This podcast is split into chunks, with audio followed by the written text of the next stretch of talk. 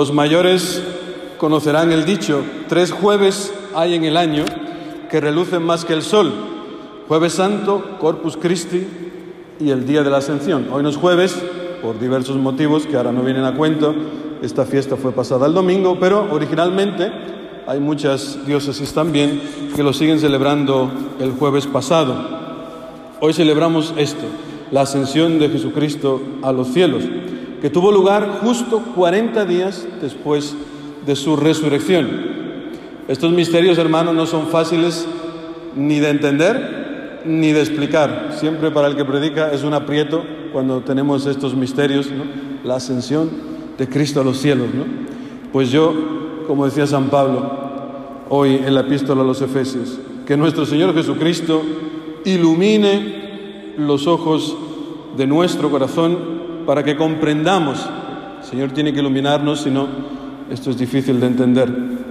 Que comprendamos no solamente el misterio de cómo, cuándo, dónde y de qué forma sube Cristo a los cielos, sino algo más importante, que comprendamos cuál es la esperanza a la que nos llama, cuál es la riqueza de su gloria y cuál es la grandeza de su poder, dice San Pablo, en favor nuestro. O sea, lo que celebramos este amor de Dios hacia nosotros. El Papa Francisco decía que hoy se celebra este misterio porque cuando Jesús subió al Padre, nuestra carne humana, nuestra carne humana, cruzó el umbral del cielo. Nuestra humanidad está allí, en Dios, para siempre. O sea que nuestra carne, ¿eh? imagínate, está ya en los cielos, ha sido glorificada. Yo lo intento explicar con un símil, la fiesta de hoy. No sé a quién le gusta el fútbol, a mí me encanta el fútbol, y cuando mi equipo gana, nuestro equipo gana, decimos siempre, hemos ganado. Se oye, pero hemos, si tú no has tocado la pelota, ¿cómo dices? Hemos Yo sé que a los que son del Betis les va a costar un poquito más trabajo entender el símil, ¿no? Pero me voy a esforzar, ¿no? Acuérdense cuando ganaba partidos. Cuando gana tu equipo dice, hemos ganado. ¿Cómo que hemos? Si no has tocado la pelota. Porque formas parte.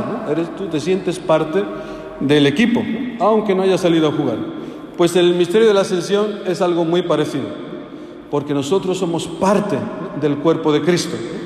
Es Él el que ha subido a los cielos, pero nosotros formamos parte de su cuerpo. Y hoy se celebra el, triunfo total, perfecto, definitivo de Jesucristo.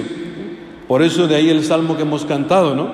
Que decía, pueblo todos, batid palmas, aclamad a Dios con gritos de júbilo, ¿no? Como cuando marcan un gol en el estadio, ¿no? Se vuelve la gente loca, ¿no? Se pone a saltar de gozo, de alegría, ¿no? Se vuelve la gente loca, ¿no?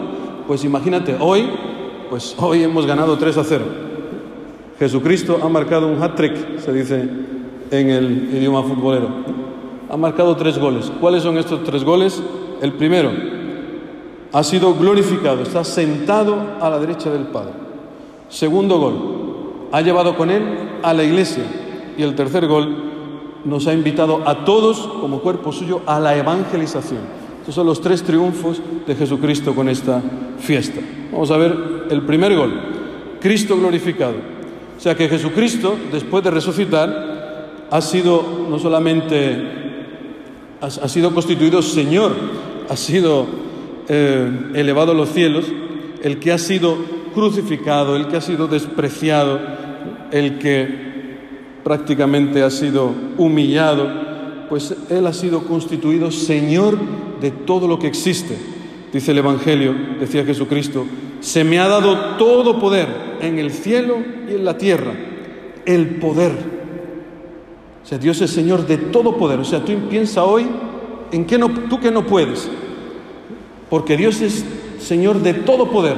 Tú dices, mira, Padre, yo es que no puedo, no puedo perdonar, porque mi cuñado me hizo una trastada, le quitó la, me quitó la herencia, vendió la casa de la abuelita, y, ¿no? y no lo puedo perdonar.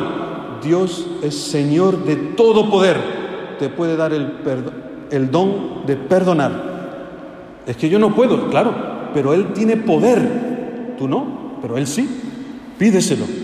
Padre, es que yo no puedo dejar de ser un envidioso, porque mis vecinos tienen carreras y tienen coches y tienen chalet y yo estoy aquí viviendo en cuatro paredes y soy un don nadie, ¿no? No puedes, no puedes con la envidia. Pues Dios tiene poder sobre la envidia. Te puede curar. Yo te amo como eres, yo te acepto, tú eres hijo mío. No necesitas ser nadie, ni carreras, ni nada, ni dinero. Yo te amo así. Dios te puede curar de la envidia. Padre, es que yo no puedo dejar de ser un lujurioso, caigo continuamente en la pornografía, no puedo dejarla, ¿no? Pues Dios tiene poder sobre los demonios de la lujuria, te puede curar, te puede quitar ese pecado de un plumazo, si Él quiere, si se lo pides de verdad. Porque y así, con todo lo que tú no puedas, tú piensa hoy, esto no puedo, pues el Señor puede, pídeselo. Segundo gol, la fiesta de la iglesia celebramos hoy. Cristo, el esposo, nuestro esposo, no nos ha sido arrebatado, ni mucho menos. Cristo es la cabeza de la iglesia. La iglesia es su cuerpo. O sea, es una cosa sola con Él. Cuando uno me ve a mí, no dice, mira, por ahí va la cabeza de Alejandro y por allí van sus patas. No, no, no. Somos una sola cosa. Yo con mi cabeza. Pues lo mismo Cristo con su iglesia. De tal manera que esta ascensión de Cristo a los cielos es como un embarazo de tal manera que está ahí ¿no? la madre empujando, empujando, empujando, ¿no? Y ya sale la cabeza, ¿no? Lo primero, bueno, en la mayoría de los casos, ¿no? Normalmente mi hermano sacó un pie, pero lo normal es sacar la cabeza. Pues eso es lo que sucede hoy. Ya ha salido la cabeza, ya está la cabeza fuera, ya está Cristo en los cielos, falta el cuerpo, somos tú y yo. Pero ahí está la iglesia empujando, empujando, empujando, ¿no? hasta que esté todo el cuerpo fuera, hasta que tú y yo estemos también en los cielos. Pues ahí está la grandeza, hermanos, de la iglesia, en que somos uno con el Señor. Por eso la iglesia es santa. Oye, pues hay muchos pecadores, claro, pero es la iglesia es santa porque somos uno con Cristo, no porque seamos muy buenos, que no lo somos en absoluto. Y tercer gol que ha metido Jesucristo, nos ha invitado a la evangelización. Dice, recibiréis la fuerza del Espíritu Santo que va a venir sobre vosotros y seréis mis testigos. Si lo lees en griego, dirá, seréis mis mártires en Jerusalén, en toda Judea y en Samaria, hasta el confín de la tierra. Yo cuando fui, estuve de misionero en Argentina, se me quedó una espinita clavada. No haber ido hasta el confín de la tierra, hasta tierra de fuego, a evangelizar allí. Todavía tengo esa espinita, espero que Dios me la quite algún día, me permita volver a evangelizar hasta el confín de la tierra, por aquellos lados, ¿no?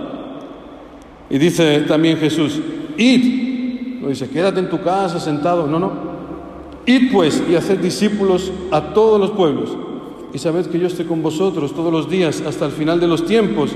Dice el Papa que esto es un mandato, no es una cosa así facultativa, uno que diga, ah, pues, oye, mira, yo soy cristiano, pero yo ganas de evangelizar, la verdad, no tengo, ¿sabe? Que eso lo hagan los curas y las monjas. Pues lo siento, pero el día que Jesucristo dijo, id y anunciad el Evangelio a todas las naciones, no había ni curas ni monjas. Eran todos igualitos. Entonces, todos, todos estamos llamados, cada uno a su forma, cada uno desde su puesto de trabajo, por así decirlo, a evangelizar. ¿Qué significa esto? A ser un instrumento de Jesucristo. Tú como casado, yo como cura, el otro en el convento, la otra donde sea. Pero a evangelizar, que es hablar bien de Cristo, de lo que ha hecho contigo, del amor que tiene, del perdón de los pecados. Esto, hermanos, es lo más grande que podemos hacer en la vida, más que salvar vidas como médico, más que, yo qué sé, donar todos tus bienes a los pobres. Eso está muy bonito, pero lo mejor que puedes hacer es salvar almas. ¿Y cómo se hace eso? Anunciando la palabra de Dios a tiempo y a destiempo. Que así sea.